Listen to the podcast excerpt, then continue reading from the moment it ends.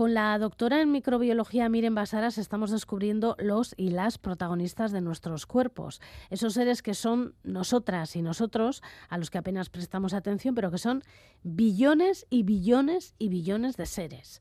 Hoy vamos a conocer a uno que tiene nombre y apellidos, Garnerella vaginalis. La verdad es que solamente con el nombre he pensado en una hermosa gardenia, pero creo que no son gardenias, son otro, otro tipo de seres vivos. Miren Basaras, Kaisho Unón. Egunon. Esta es especial porque tiene nombre y apellidos, ¿no? Eh, todas tienen nombre y apellidos. Todos los microorganismos tienen nombre y apellidos. Estábamos hablando en cartografías anteriores, por ejemplo, Escherichia coli. Ah, es verdad. Era el nombre, coli es el apellido. Sí es cierto que en algunas cartografías hemos hablado también de eh, lactobacillus y no le hemos puesto a distintos apellidos, ¿no? Pero bueno, pues hay distintos apellidos de lactobacillus también. Y en este caso, pues no, Garnerella como la principal que afecta o que está dentro del ser humano es Garnerella vaginalis y además que ese apellido nos, nos indica ya muchas cosas. Bueno, pues por eso se le pone ese nombre y ese apellido. Es una bacteria. Es una bacteria, es una bacteria y el apellido ya nos indica muchas cosas, ¿no? Nos indica que se encuentra en esa vagina, ¿no? Es parte de nuestra microbiota vaginal. ¿Y es de las buenas o de las malas? Bueno, pues un poco de todo, hay que decir, ¿no? El nombre de, esta bacteria proviene ya pues de un de su descubridor que se apellidaba Gardner y por eso le pusieron Gardnerella, ¿no? Este descubridor era un bacteriólogo estadounidense que hace casi ya 70 años descubrió esta bacteria. Y en aquel entonces se pensaba que era una bacteria mala porque causaba infecciones vaginales. De hecho, estaba tan aceptado que, esta bacteria causaba esa infección vaginal que le pusieron el nombre de Carnerella vaginosis en ese momento, ¿no? Llamando a la infección por el nombre de la bacteria, ¿no? Pero sí es cierto que, bueno, es una bacteria que, como digo, está en nuestra microbiota vaginal y que nos ayuda también en esa vagina a que, bueno, no tengamos infección, ¿no? Bueno, hemos mencionado que este grupo de seres vivos que viven en nuestro interior van en grupos, que son billones y billones. ¿Esta bacteria va por libre, va en cuadrilla? Bueno, pues es una bacteria que va en cuadrilla, nunca va, hay una bacteria que va sola, ¿no? por decirlo de alguna manera. Es una bacteria que tiene una forma de cocobacilo, es decir, que no es propiamente un bacilo, un bastoncillo, sino que también es un poco redondeada y, como digo, se encuentra en nuestra vagina. Además es una bacteria que es anaeróbica, que quiere decir que no le gusta el oxígeno para vivir, por eso está dentro de esa vagina y no está en el exterior, ¿no? Porque el oxígeno del aire pues le podría matar, no podría vivir eh, bien.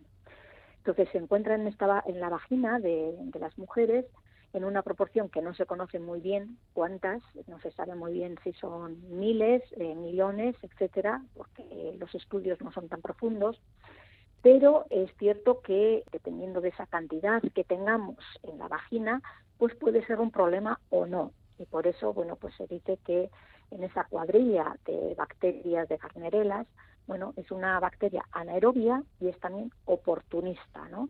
Eh, porque dependiendo de la situación, bueno, pues puede ser eh, un problema.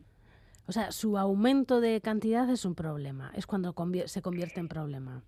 Eso es, eso es. Estas bacterias, bueno, pues se encuentran, digamos, en, en equilibrio junto con otras muchas más que tenemos en la vagina, por ejemplo, los, eh, los lactobacilos que hablamos en cartografías anteriores, pues se encuentra junto con ellas, ¿no? Con esos lactobacilos vaginales.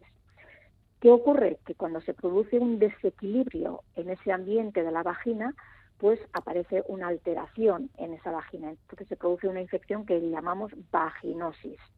En realidad no es propiamente una, una infección, sino que más bien lo que ocurre es que hay una alteración de esa microbiota vaginal, ¿no?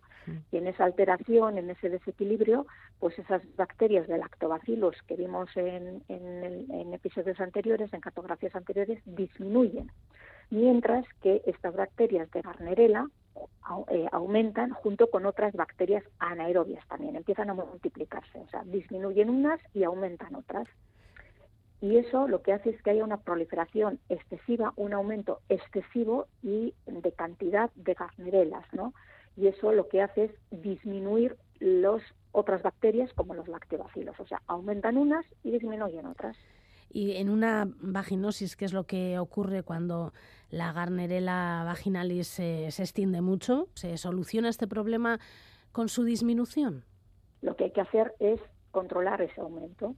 Ese aumento, el problema es que Garnerella, esta bacteria, tiene una sustancia maligna. Entonces, si hay muchas garnerelas, pues ese aumento de sustancias malignas aumenta. Esa sustancia maligna se llama vaginolisina, es decir, ese sufijo de lisina quiere decir que es una sustancia que forma como poros en esas células vaginales, ¿no? destruyéndolas. Las lisa se llama, se destruyen esas células vaginales. Con lo cual, cuanto más bacterias Garnerella tengamos, más sustancia tóxica habrá y más daño habrá en esas células. Y eso es el problema de ese aumento de eh, esta bacteria, ¿no? Entonces, el mero hecho de tener esta bacteria no significa que tengamos infección, sino que es más bien el número o el aumento de ese número el problema, ¿no? A mayor número, mayor desequilibrio y, por tanto, mayor sustancia maligna y, por tanto, mayor problema. Bueno, has dicho que viven en la que vive en la vagina, es decir, que solo se da en mujeres, ¿no? ¿O hay alguna manera de que los hombres se contagien y deriven otra infección? No, los, los hombres, los varones no tienen esta infección porque solamente se encuentra en la vagina. Si es cierto que, que si en nuestro caso, si en una vaginosis tuviésemos relaciones sexuales o teniendo una vaginosis tuviésemos relaciones sexuales, es posible transmitirle al varón pero eh, el hombre no desarrollará ninguna infección, ¿no? Entonces, bueno, pues eh, en realidad no no se transmite, por decirlo de alguna manera, de las mujeres a los a los varones pero de, los hombres. De mujeres a mujeres sí, o sea, quiero decir, relaciones sexuales entre mujeres sí se contagiarían, De mujeres a mujeres sí podría haber una transmisión, evidentemente, pero bueno, como digo, eh, que es una bacteria que se encuentra en todas las mujeres, bueno, pues ellas propiamente o todas nosotras propiamente la tenemos, ¿no? El problema es cuando aumenta el número de, esas bacterias. ¿Y la has visto alguna vez por microscopio? Bueno, me imagino que sí. Sí, son bacterias, como digo, que lo que hacen es, eh, tiene una forma entre, entre, entre alargada y redondeada, una mezcla, ¿no? Y estas lo que hacen es, bueno, pues que, por ejemplo, en las vaginosis, esas células que digo que, que van destruyendo y demás, bueno, pues tienen un nombre curioso que se llaman células CLUE, y cuando tenemos vaginosis, por ejemplo, nos toman muestra vaginal para ver este tipo de células y en esas células veremos esas garnerelas eh, dentro de, bueno, dentro o alrededor, digamos, de esas células vaginales mientras que lo que se ve en esa muestra vaginal es muy pocos lactobacilos, o sea, no solamente se ven estas garnarelas, sino que es una mezcla de unas y otras, ¿no? Entonces, unas en una proporción muy alta y otras en una proporción muy baja. Has dicho que son redondas.